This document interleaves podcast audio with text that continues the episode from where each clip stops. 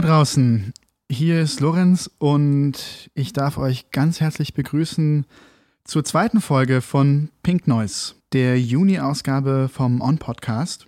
Das kurze Musikstück, das ihr gerade gehört habt, war ein Ausschnitt aus Georgira Kumaras Stück Sprawling Bodies mit Lola Rubio an der Strohgeige und Laura Hovestadt an der Strohbratsche. Laura ist heute meine Gesprächspartnerin und wir kennen uns quasi seit dem ersten Tag unseres Studiums an der Kölner Musikhochschule. Und seitdem kreuzen sich unsere Wege immer wieder und ich freue mich total auf unser Gespräch. Aber bevor es damit losgeht, gibt es wie beim letzten Mal ein paar kleine Tipps und Tricks zum Thema Audioaufnahmen und vor allem Audioaufnahmen zu Hause. Wir hatten ja beim letzten Mal über die akustischen Eigenschaften von Räumen gesprochen. Im nächsten Schritt geht es dann darum, eine Position zu finden, sowohl für euch als InstrumentalistInnen oder SängerInnen als auch für das Mikrofon oder das Aufnahmegerät. Dafür wäre es ganz gut, sich dann eine zweite Person dazu zu nehmen, damit ihr dann an verschiedenen Orten im Raum musizieren könnt und eure Freundin oder euer Freund dann hören kann, wo es am besten klingt. Lasst euch dafür ordentlich Zeit, experimentiert und markiert dann auf dem Boden zwei bis drei Positionen, die euch akustisch ganz gut gefallen. Und dann wiederholt das Ganze für die Position eures Mikrofons. Also du spielst an den markierten Positionen und dein Freund oder deine Freundin wandert hin und her, um zu hören, wo es am besten klingt. Auch die Höhe des Mikrofons ist wichtig. Also zwischendurch mal auf einen Stuhl zu steigen, ist eine ganz gute Idee. Tendenziell kann man sagen, je weiter weg das Mikrofon steht, desto mehr Raubenklang ist auf der Aufnahme.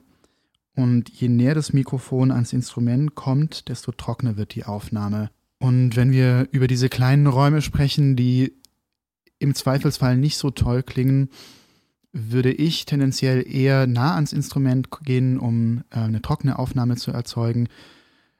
Das gibt euch einfach mehr Spielraum, dann in der Nachbearbeitung dann noch Sachen zu machen.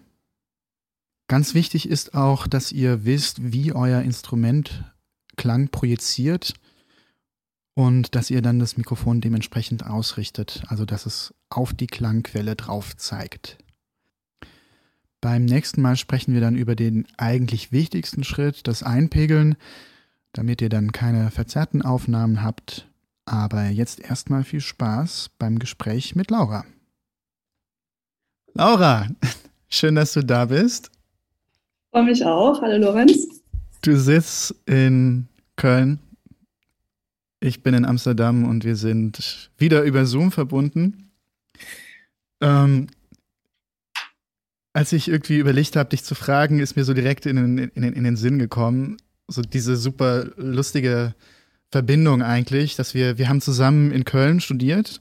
Wir haben im ersten Semester auch zusammen angefangen, im gleichen Jahr. Und ähm, sogar ein paar, paar, Kurse zusammen besucht, ne? Wir haben sogar ein paar Kurse zusammen gemacht, genau. Du hast, du hast irgendwie, ähm, du, du bist irgendwann bei uns im, im Schauspielunterricht aufgetaucht. äh, das, das war echt cool. Genau, und dann bist du nach Amsterdam gegangen und das wusste ich gar nicht. Und dann bin ich irgendwann nach Amsterdam gegangen und habe dich dann plötzlich da irgendwie auf der Liste der, der Studierenden gesehen und dachte mir, ach krass, Laura hier.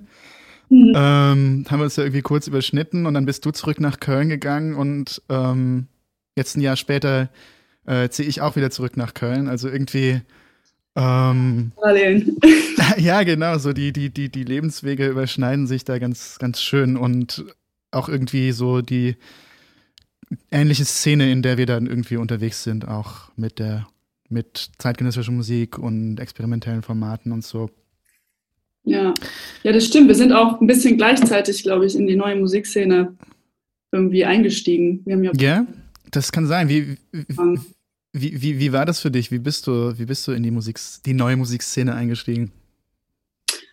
Ähm, das war eigentlich relativ spät. Also ich habe ziemlich viele Jahre klassisch, klassisch Sprache studiert mhm. und habe dann ähm, relativ spontan mir eines Sommers gedacht, weil man hat ja dann immer diese langen Semesterferien und dann all deine Kommilitonen machen dann irgendwelche. In Deutschland gibt es lange Semesterferien, in, in Holland nicht so richtig. Ja. Das war damals noch in Köln und ja, dann war immer so diese Frage von irgendwie Meisterkurs machen in den, in den Semesterferien und so, um die Zeit gut, mhm. gut zu nutzen, etc. Und irgendwie, ich kann dir das gar nicht genau sagen. Also irgendwas ist passiert in meinem Kopf und in meinem Denken und ich dachte plötzlich so, ja, irgendwie habe ich Lust, was, was, was anderes und keine Lust mehr jetzt irgendwie einen, eben irgendwie einen Meisterkurs zu suchen oder so und stand da so ein bisschen vor meinen drei Monaten. Und dann hat sich das so ein bisschen äh, ent, ja, ent, entwickelt. Ich weiß nicht, ich bin dann auf eine Seite gestoßen, Ensemble Modern macht so eine Sommerakademie mhm. in Schwarz jedes Jahr, wo ein paar Mitglieder von Ensemble Modern mh, mm, genau, für ziemlich lange, also es geht zehn Tage oder was, äh, nice. einen Meisterkurs geben in, in Österreich. Und da bin ich irgendwie drauf gestoßen und das hat mich total getriggert. Also ich habe dann ähm, ja einfach Bock gehabt, ich weiß nicht. Und ähm, dann hat sich das alles so gefestigt in meinem Kopf. Ich bin dann dahin. Ich weiß noch, ich habe am Anfang so gedacht, so, boah, wie ähm, schaffe ich das so lange? Also zehn Tage kommen unglaublich lang vor. Und dann war es am, am, Ende wahrscheinlich viel schneller vorbei als, als ja, ein Lieb. Viel schneller vorbei, hat unglaublich viel Spaß gemacht, war sehr, sehr interessant. Und, Und ähm, ja, dann war das eigentlich der Startpunkt. Nice. Und, und du hattest irgendwie zu dem Zeitpunkt noch gar keine Erfahrungen mit zeitgenössischer Musik gehabt? Oder? Eigentlich wirklich nicht, nein. Also abgesehen von diesen zwei, drei Projekten, die man so in der Hochschule macht. Also ich war jetzt auch nie diejenige, die das so ähm, abgelehnt hätte oder so, gar nicht. Du warst nicht kein, keine von denen, die immer gemurrt haben, wenn irgendwie was kommt, das nach 1950 komponiert wurde. Nein, das auch nicht. Aber ich hatte tatsächlich nicht so viel, nicht so viel damit am Hut. Und äh, genau, und dann erschien mir das alles sehr logisch und sehr, ähm, mm, sehr sinnvoll irgendwo auch einfach. Also mhm. mich hat sofort irgendwie gereizt, dass ich dann einen gewissen Sinn dahinter erblickt habe, der mir vielleicht auch sonst immer so ein bisschen gefehlt hat in dem, was ich gemacht habe. Und, was ähm, kannst du das irgendwie äh, beschreiben, was der, der, der Sinn, den du da gefunden hast, ist? Ähm, ja, mh, mm,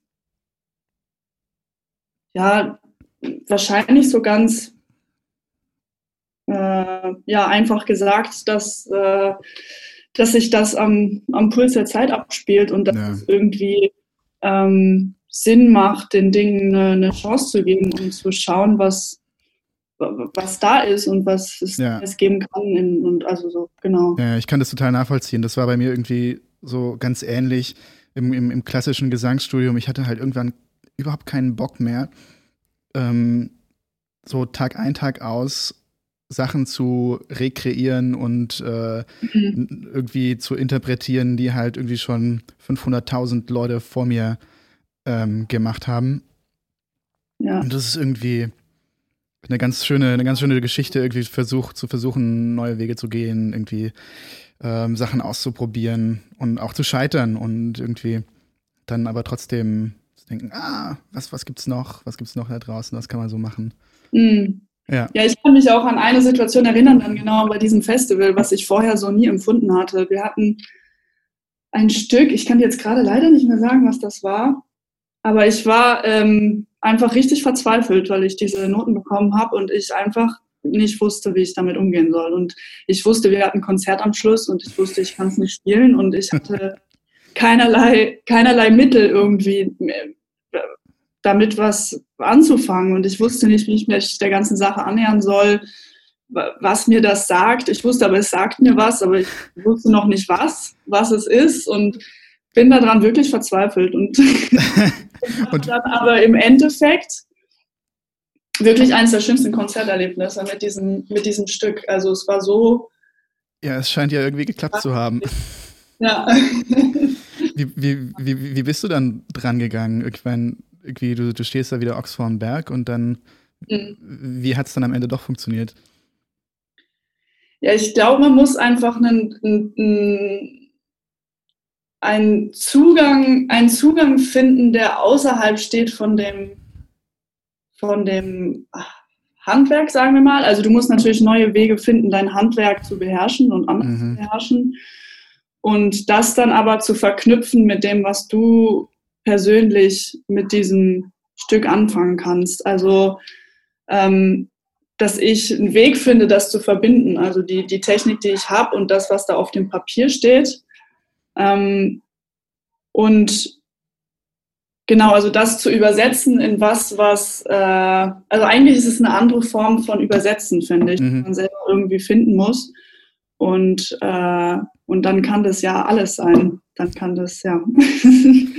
genau. Hast, ja. Hast, hast du eine andere Herangehensweise ans Üben entwickelt, so zum im Vergleich zum Mozart? ähm, ja, ja, auch das. Also ich finde, der erste Schritt ist trotzdem der gleiche. Also der, der erste Schritt bleibt immer, dass man ähm, die, die, die, die Noten beherrschen muss. Also mhm. dass man sich annähert erstmal, weil ich, man kann nichts irgendwie interpretieren, wenn man einfach nicht, nicht, nicht, nicht spielen kann. Ja. Ähm, genau, und dann äh, ja, lässt, lässt das aber einfach sehr viel mehr Freiraum, irgendwie verschiedene, verschiedene Wege auszuprobieren. Also ich bin mhm. sehr viel, sehr viel flexibler in den, in den Wegen, die ich dann einschlage im Sinne der Interpretation und ähm, fühle mich auch sehr viel freier. Einfach, was du vorhin meintest, von wegen schon 500.000 Mal aufgeführt und eigentlich wissen wir alles, wie's, alle, wie es klingen sollte. Und da hat man natürlich sehr viel mehr Spielraum. Es gibt irgendwie eine Interpretationspraxis, äh, der man irgendwie folgen sollte. Erfunden werden muss. Ja. Das ist einfach was, was erfunden werden muss und wo man als Interpret ähm, einfach den Freiraum hat, damit zu gestalten. Ja, das ist ja das, das, das äh, leitet irgendwie schön über äh, zu, zu eurem Kollektiv. Ähm, Kollektiv 3.6, da ist es ja irgendwie ähnlich, oder? Ich meine, ihr seid irgendwie eine Gruppe von, von InstrumentalistInnen und aber auch ähm, KomponistInnen und ihr entwickelt die Stücke zusammen oder wie funktioniert das bei euch? Äh, wie ist da der Arbeitsprozess? Ähm, ja, genau. Also wir legen großen Wert auf diesen, auf den gemeinsamen Arbeitsprozess. Also mhm. es ist natürlich trotzdem so, dass im Endeffekt ähm, sind das Stücke von den einzelnen Komponisten. Aber was ganz wichtig ist, ist, dass ähm, der, der Prozess zusammen passiert. Also ich, dass, dass wir jederzeit, dass die Instrumentalisten jederzeit zur Verfügung stehen. Also wirklich schon ja, ja im Voraus. Also wir, wir arbeiten schon gemeinsam dran. Wir gehen zusammen den Ort besuchen. Mhm wo das Konzert stattfindet. Wir probieren die Klänge aus. Wir, wir, wir sind dabei. Also wir wissen, in welchem, in welchem Stadium die Komposition gerade ist. Wir wissen, was geplant ist, auch so, dass man das Gesamtkonzept vom, vom Abend zusammengestaltet. Ähm, äh, ja, also dieser Prozess ist schon wichtig. Wir haben auch dann so, so, so Tryout-Sessions immer vorher schon relativ weit im Voraus, ein paar Monate. Ähm, Klingt genau. sehr professionell. Wir versuchen. Du sagst irgendwie, äh, ihr, ihr guckt euch die Orte an. Das heißt irgendwie, die, die, die Stücke werden auch quasi ortsspezifisch dann äh, komponiert. Heißt das, äh, heißt das im Umkehrschluss dann auch, dass ihr die Sachen im, Grund, im Grunde genommen nur einmal machen könnt oder nur an diesem, an diesem Ort? Ähm, ja, jein. Also, ich, ich, ich, ich, ich, ich frage, weil ich, also ich kenne das halt von mir auch. Ich mache, ähm, ich habe irgendwie zum Beispiel im, im, letzten September eine Installation gemacht, ähm, die, die wirklich total orts, orts, ortsspezifisch war und äh, wo es mir auch ganz wichtig war, dass ich alle ähm, Sounds, die ich in der Komposition benutzt habe, ähm, von dem Ort selbst auch gesampelt habe. Ähm, und dann habe ich irgendwie da Ewigkeiten dran gearbeitet, drei Tage gebraucht, um das überhaupt aufzubauen.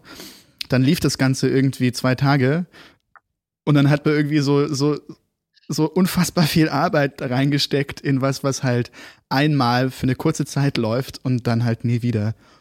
Ja. Ähm, ja, verstehe ich sehr gut. Das ist, das ist bei uns tatsächlich auch so. Also wir haben halt diese, diese große, wir nennen das Hashtag-Reihe, wo einmal im Jahr ein Konzert stattfindet. Und da ist das wirklich so, dass wir spezifisch mit einem bestimmten Raum arbeiten. Da ist auch die Raumsuche der allererste Schritt in dem ganzen Arbeitsprozess. Mhm.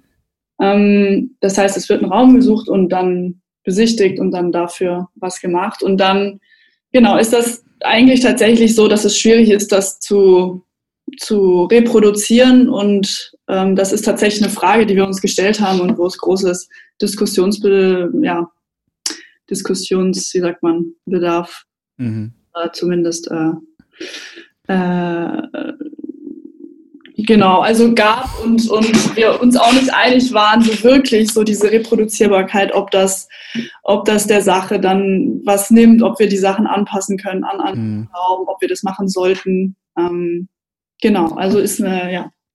Aber ist natürlich irgendwie, das, das, das hat aber auch natürlich auch wieder eine ganz eigene Schönheit in sich, dass man irgendwie so diesen einen Moment hat, ja. ähm, den es halt so nie wieder geben wird. Das ist genau, ja. Ja, das gibt natürlich auch dem, dem Konzert einen ganz bestimmten Charakter. Ja. Auch wenn man weiß, es gibt nur die eine Möglichkeit, um. Exklusivität. Ja. genau. nice. Ähm, wie, wie seid ihr drauf gekommen, das, das Kollektiv zu gründen? Und also wie, wie, wie war da irgendwie, wer hat die Idee gehabt? Wie ist das irgendwie entstanden? Ähm, das war, das war 2017 haben wir uns gegründet. Nee, 2017 war das erste Konzert im Jahr vorher, im Sommer vorher haben wir das erste Mal drüber geredet. Und zwar war das äh, Lola und mhm. ähm, ich, also die Geigerin und ich. Und wir haben, also Lola und ich, das ist auch lustig, wir haben einen ziemlich ziemlich parallel laufenden Lebensweg auch. Ja. ähm, ja, ein bisschen ja. so wie wir beide, aber dass wir auch sehr viel Musik zusammen gemacht haben, schon seit immer. Ihr standet auf jeden Fall immer zusammen äh, vor der Hochschule beim Rauchen. auch das. genau. Zwisch, zwischen den Proben. Zwischen den Proben, natürlich. ähm, genau, aber wir hatten damals schon unseren Bachelor-Abschluss zusammen gespielt und also wir haben auch, als wir noch eben viel klassische Musik gemacht haben, schon sehr viel zusammen gespielt und waren dann zusammen auch auf diesem Sommerkurs, von dem ich erzählt habe. Mhm. Und also es hat sich alles so ein bisschen parallel entwickelt und dann, ähm, ja, haben wir, ähm, war das tatsächlich in dem, also nach diesem Kurs, den wir da gemacht hatten, ähm, wo wir irgendwie telefoniert haben. Ich erinnere mich, ich war in Zürich bei meiner, bei meiner Mutter. Mhm.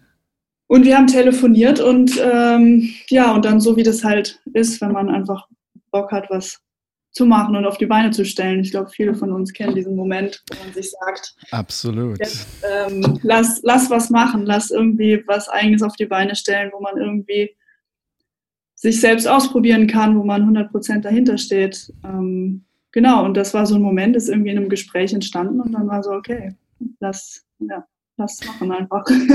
Und ihr habt dann irgendwie angefangen, andere Leute anzusprechen und irgendwie zu überlegen, wer könnte gut dazu passen und wer hätte Bock drauf? Oder? Genau, also es war von Anfang an, also es war von Anfang an klar, dass wir Lust haben, ähm, Komponisten mehr oder weniger fest mhm. mit im Ensemble zu haben, um genau eben diese, diese, diese Zusammenarbeit zu fördern. Mhm. Weil es einfach schon auch. Man lernt irgendwie die Sprache voneinander gut kennen. Genau. Und also wenn man halt mehrmals miteinander arbeitet, ähm, dann kennt man sich halt menschlich und wie man arbeitet und kann einfach sehr viel spezifischer für die Person schreiben. Ja.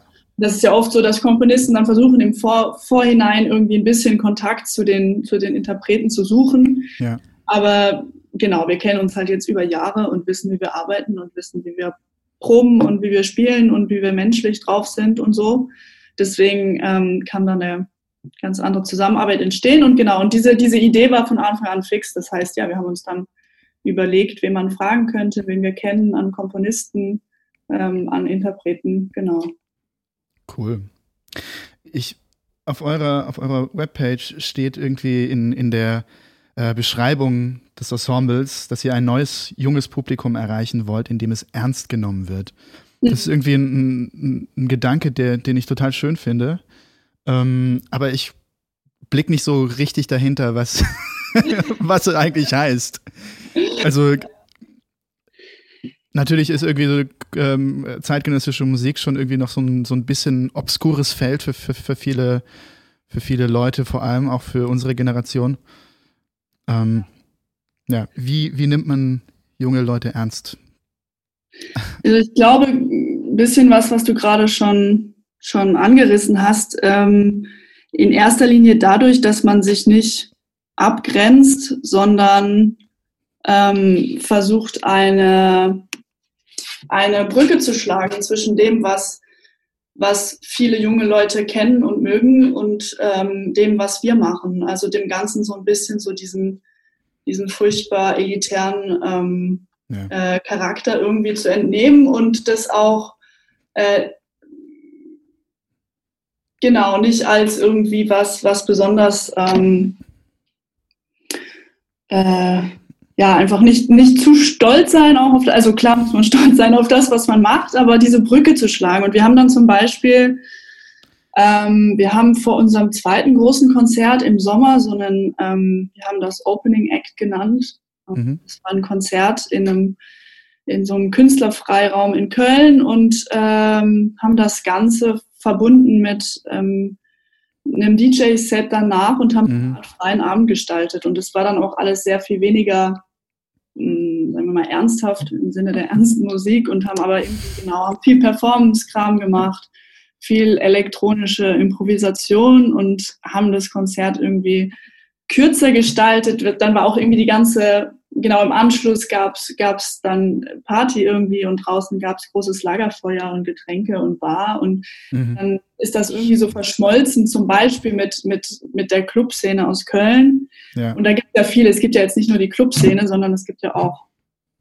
andere Szenen irgendwie, die junge Leute ansprechen, wo man irgendwie quasi das versuchen kann einzusteigen und ähm, seine, seine Kunst und das, was man macht, da irgendwie zu, zu platzieren.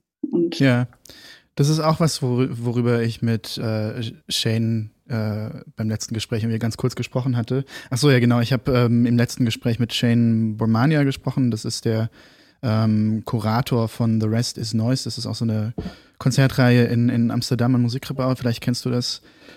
Ähm, da hatten wir auch irgendwie kurz darüber gesprochen, dass wie die, die ähm, Genres an ihren Grenzen irgendwie anfangen, ineinander zu fließen. So dass, dass, dass, dass äh, zeitgenössische Musik und irgendwie experimenteller Techno und experimenteller Pop oder sowas äh, irgendwie sehr, sehr nah beieinander sein können ähm, inzwischen. Das finde ich irgendwie eine sehr, sehr spannende Entwicklung und in, in dem Zuge auch irgendwie so die, finde ich es auch wichtig, gerade für unsere Generation sich die Frage zu stellen, ob man noch eine ähm, so eine Abgrenzung zwischen Kunst und Unterhaltung machen möchte. Also dieses, dieses ähm, bescheuerte U-Musik, E-Musik-Ding, ähm, wo ich jedes Mal wieder drüber stolpere.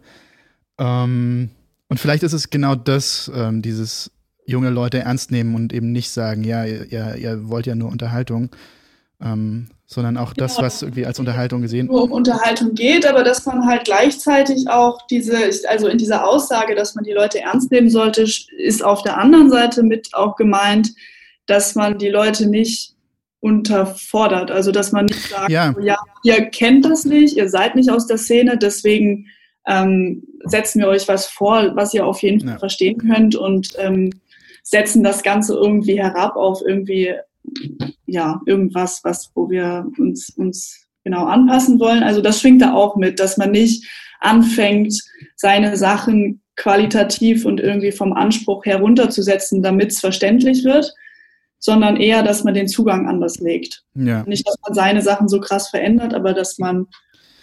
Da gehe ich total mit. und ich finde es auch irgendwie wichtig für uns anzuerkennen, dass das, was wir machen, einfach auch Unterhaltung ist. So, man muss sich nicht irgendwie immer auf dieses hohe Ross setzen und so sagen, ja, wir machen irgendwie Kunst und das hat mit Unterhaltung überhaupt nichts zu tun.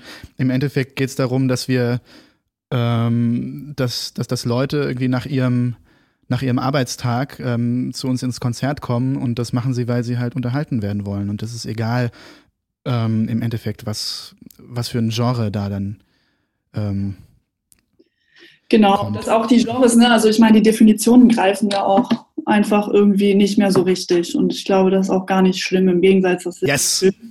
Und ähm, ich weiß nicht, ob du, hast du dieses neue Stück von, von Alexander Schubert mitbekommen? Ihr sein, der hat so ein neues, ähm, äh, so ein, so ein visuelles Spiel, so ein Computerspiel irgendwie gemacht, nee, wo man sich anmelden konnte und dann hat man so ein Avatar gesteuert. Nee, das habe ich noch nicht gesehen. War, war super. Also, aber auch total, also wir haben danach wirklich zwei Stunden, also ich habe das mit ein paar Freunden zusammen gemacht. Ähm, wir haben uns danach zwei Stunden drüber unterhalten, wo man das jetzt einordnen kann oder mhm. man einordnen kann und ob es irgendwie wichtig ist, das einordnen zu können. Und ähm, genau, und es wirft natürlich ganz spannende Fragen ein. Also es war halt alles zwischen Musik, Performance, Theater, Computerspiel, ähm, genau, alles. Alles zusammen. War, war, das, war das eine Reaktion auf Corona oder ähm, ich glaube Weil, also es, es, es klingt ja irgendwie nach was, dass man das genau für diese Art von, von ähm, wie heißt's? Egal. Sag. ja, ähm, ich, tatsächlich glaube ich nicht. Ich glaube, der hatte einfach äh, ganz viel Glück, dass es gut gepasst hat. Aber der hat das vorher, vorher geplant, also das war ein mhm. Projekt. Also so wie ich das jetzt verstanden habe und ähm, konnte das dann halt auch direkt am Anfang von Corona eigentlich dann wirklich so on the point so raus. An den Start bringen. Genau, das war natürlich ein sehr, sehr, sehr, sehr gutes Timing, was er da erwischt hat. Nice. Ne, das werde ich mir auf jeden Fall ähm, im Anschluss an unser Gespräch gleich mal anschauen. Ja, ich hoffe, es geht, weil das war ein, also es war halt äh, kombiniert mit der Live-Performance und okay. das, da muss man sich anmelden. Mal sehen. Okay, ja, vielleicht, vielleicht, vielleicht gibt es ja irgendwie ähm, nochmal was. Ja, ja. ja. Genau. Wo wir schon beim Thema sind. Ja. ähm, wie macht ihr das? Also, ähm, wie plant ihr euer, eure, eure, ähm, die nächsten Monate? Ähm, macht ihr Sachen speziell für Corona oder sagt ihr jetzt einfach erstmal, wir warten, was passiert und gucken, wann wir wieder spielen können? Ähm, also ihr, ist das jetzt das Kollektiv? Das Kollektiv. Oder auch du. Oder du, ich, du persönlich. also, ähm, es gibt jetzt, es gibt vereinzelte Projekte, die jetzt ähm, genau, die stattfinden. Bisher hat, glaube ich, jeder so ein bisschen für sich selber versucht auszutarieren, wie viel er wo in welche Richtung machen möchte und kann. Und ähm, wir haben jetzt ganz konkret mit dem Kollektiv, aber erst im August eine Sache, die eigentlich auch schon geplant war, aber die sehr, sehr gut auch ähm, Corona-bedingt funktioniert. Hm, was sehr schön ist, also es geht da um so einen, um ein Projekt in einem ähm, großen Garten, eigentlich mehr, mhm. wo wir angefragt worden sind, ein Konzert zu gestalten. Und das funktioniert natürlich wunderbar. Es gibt große Wege, es gibt ganz viel Platz. Ja. Man kann, man kann Abstand halten. Genau, man kann Abstand halten und äh, das perfekt anpassen. Ähm, also solche Sachen gibt es, genau. Und dann gibt es ähm, ja die Konzerte, normale Konzerte, die man anpasst irgendwie, sei es mhm. irgendwie im Setup oder tatsächlich einfach in der Anzahl der Leute. Oder es gibt irgendein Projekt noch, von dem ich erzählen wollte, was mir jetzt gerade nicht einfällt. Ähm, ah ja, genau. Ich, ich mache auch noch eins im Sommer, was jetzt aber nichts mit dem Kollektiv zu tun hat, ähm, was wir tatsächlich eigentlich für den Herbst geplant hatten. Erzähl davon. Was ist das für ein Projekt? ähm, es geht Mach mal ein bisschen Werbung hier. Ja, genau. ähm, also es wird aber tatsächlich in Frankfurt stattfinden. Deswegen weiß ich nicht, wie relevant das ist. Aber Frankfurt ist ja nicht so. Es ist, es ist ein guter, auch, auch, auch ein guter Anlass äh, für On den Podcast nach Frankfurt zu bringen. Ja. Ähm, ja, also es geht darum, dass ein Komponist, ähm, Raphael Longia heißt er aus Frankfurt, ähm, hatte gefragt, vor einiger Zeit schon, er hatte ein Stück geschrieben für Bratsche, Live Electronics und Live Visuals, also so Video, mhm. äh, was 40 Minuten dauert. Ähm, hatte gefragt, ob ich Lust habe, das irgendwie auf die Beine zu stellen und ähm, da auch irgendwie was draus zu gestalten. Also jetzt nicht nur einfach als Konzert zu spielen, als, sondern genau, irgendwie ein Konzept zu entwickeln. Und genau, dann haben wir beschlossen, das zusammen auf die Beine zu stellen. Das war eigentlich geplant dann jetzt für, für Herbst. Und dann haben wir uns aber gedacht, weil das Ganze auch irgendwie so einen sphärischen Charakter hat und so ein bisschen so einen spirituellen Touch auch irgendwie seine Musik und so, haben wir uns gedacht, das ist eigentlich, kann man da auch ein schönes Konzept für dieses, für dieses Programm entwickeln für Corona. Mhm. Und haben das jetzt in den Sommer verlegt, auch einfach, weil wir uns dachten, wir haben Lust, was zu machen. Das Publikum hat vielleicht Bock auf Konzerte. Ähm, ja. Das, ist, das ist irgendwie ziemlich geil. Man, man, man hört jetzt die ganze Zeit von, ja, wir müssen unsere Konzerte nach hinten verschieben. Mhm. Ihr sagt, wir, wir verschieben es nach vorne. Das das finde genau. ich schön. ja, genau. Aber natürlich auch so ein bisschen ne, aus der, einfach aus der Lust heraus wieder was zu machen, weil ja, nervt halt auch einfach tierisch, alles auf unbestimmte Zeit nach hinten zu verschieben. Klar. Und ist ähm, so viel schöner, einfach zu sagen, okay, wir fixen es einfach und es findet einfach Anfang August statt und so ist es und dann passen wir uns halt an die Situation an, die gerade vorherrschen wird. Ähm, genau, also wir haben das dann vorverlegt und gesagt, wir machen das Anfang August und genau, es ist ein Programm, was, also es ist ein kleiner Raum in Frankfurt, Nidderstraße heißt das. Mhm. Und es ist auch alles noch nicht so ganz offiziell. ich will mich jetzt da nicht, genau. Aber äh, ja, und wir wollen dann, also es wird einfach wenig Publikum geben, was natürlich dann sehr persönliches Erlebnis darstellt fürs Publikum. Es wird einfach ja. mehrere Durchgänge machen über mehrere Tage. Und dann wird es nur 10 bis 15 Leute pro Durchgang geben. Mhm. Und dann, genau, ist die Idee, dass man das auch, dass man vorher ähm, das Publikum auch schon um diesen persönlichen, individuellen Erlebnischarakter von diesem, von diesem Konzert irgendwie zu fördern, ist die Idee, dass man vorher auf so eine Art interaktiven Website irgendwie seinen, seinen, ähm, seinen Sitzplatz äh, mhm. mitgestalten kann und irgendwie ergattert. Ergattert erstens genau anhand von Kriterien und dann sich den auch zusammenstellen kann mit Objekten irgendwie, ob man jetzt, weißt du, ob man da jetzt einen Stuhl stehen haben will oder ein wie auch immer. Ne? Also, dass man quasi ein bisschen mit selbstverantwortlich ist, das Publikum für ähm, wie man, wie man diese. Das klingt total schön. Habt ihr einen, habt ihr einen, ähm, habt ihr schon schon einen Termin dafür, einen festen? Auch wenn es noch nicht ganz offiziell ist. Genau. ähm, das wird voraussichtlich am 8. 9. August stattfinden. Okay. Hm. Genau. Mal gucken, vielleicht, vielleicht habe ich ja irgendwie Zeit und Möglichkeit, ja. nach Frankfurt zu kommen. Das klingt auf jeden Fall sehr, sehr schön. Ähm, jetzt haben wir gar nicht mehr so viel Zeit, aber ich würde ganz kurz gerne noch ähm, fragen, ihr vom Kollektiv ähm, wart ja oder seid das, das, das Ensemble für das ähm, im diesjährigen Achtbrücken Kompositionswettbewerb ja. geschrieben wird werden sollte und du warst auch oder du bist äh, Teil der Jury. Ähm, Gibt es da irgendwie ähm, Ideen und Gedanken, wie das, wie das ähm, gemacht wird? Wird es einfach verschoben?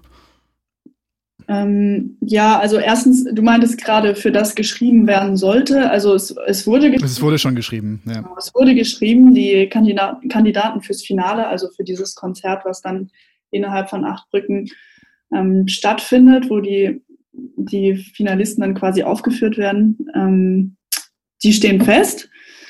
Und genau, dann gab es äh, zwischendurch gab's Gedanken, ob man irgendwie eine alternative Form findet, ob man, genau, ob man das per Stream macht oder ähm, genau, was dann da alles für Ideen gibt. Und dann wurde aber beschlossen, dass das einfach für diesen Kontext, auch weil die Stücke zum Teil ähm, performativ sind, mhm. es einfach schon viel besser funktioniert in einem Live-Kontext und dann natürlich eben mit diesem Wettbewerbsszenario irgendwie. Schlussendlich wird es tatsächlich einfach verschoben. Nächstes auf Jahr. nächstes Jahr. Okay. Genau.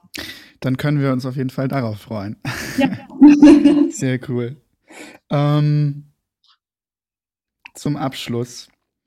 Ähm, bei dir auf der Webpage, ihr habt so eine super schöne Art, euch da vorzustellen, ähm, mit so einem, mit so einem äh, Interview-Format, ähm, quasi anstatt, anstatt von, von ähm, Bieten.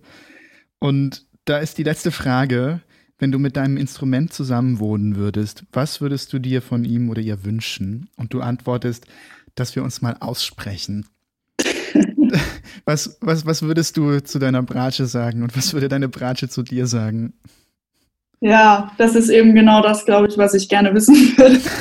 also jeder Instrumentalist kennt das, dass man am, am Struggeln ist, dass man einfach eine sehr persönliche Beziehung zu seinem Instrument hat und dass es viele sehr schöne Momente gibt, aber auch viele sehr frustrierende Momente. Mhm. Und ähm, ja, dass das einfach ein sehr intimes Verhältnis hat, was man irgendwie ist, was man zu seinem Instrument hat. Und ja, ich wollte da einfach zum Aus, also ich glaube, das wollte ich damit zum Ausdruck bringen. Und ähm, was jetzt mir meine Bratsche da sagen würde, das ist ein bisschen das, was ich gerne von ihr hören würde. hast, hast, du ein, ein, eine Nachricht an deine Bratsche als ähm, schönes Schlusswort zu diesem Gespräch? äh, ja, wahrscheinlich, dass ich sie gern habe, auch wenn es kompliziert ist. Das ist doch wunderbar. Liebe Laura, vielen, vielen, vielen Dank. Wie bitte? Entschuldigung. Naja, nee, aber. Pathetisch, aber ja, so, so ist das. Na gut, aber ich glaube, das, das geht uns, glaube ich, allen so. Ja, genau. Ähm, schön. Hey, danke, dass du hier warst ähm, und mit mir gequatscht hast. Und ähm, ich freue mich, wenn wir uns mal in Köln wiedersehen und vielleicht machen wir mal ein Projekt zusammen. Genau, wäre super. Yay. Bis okay. Mach's gut. Ciao, ciao. Ciao, mach's gut auch. Oh,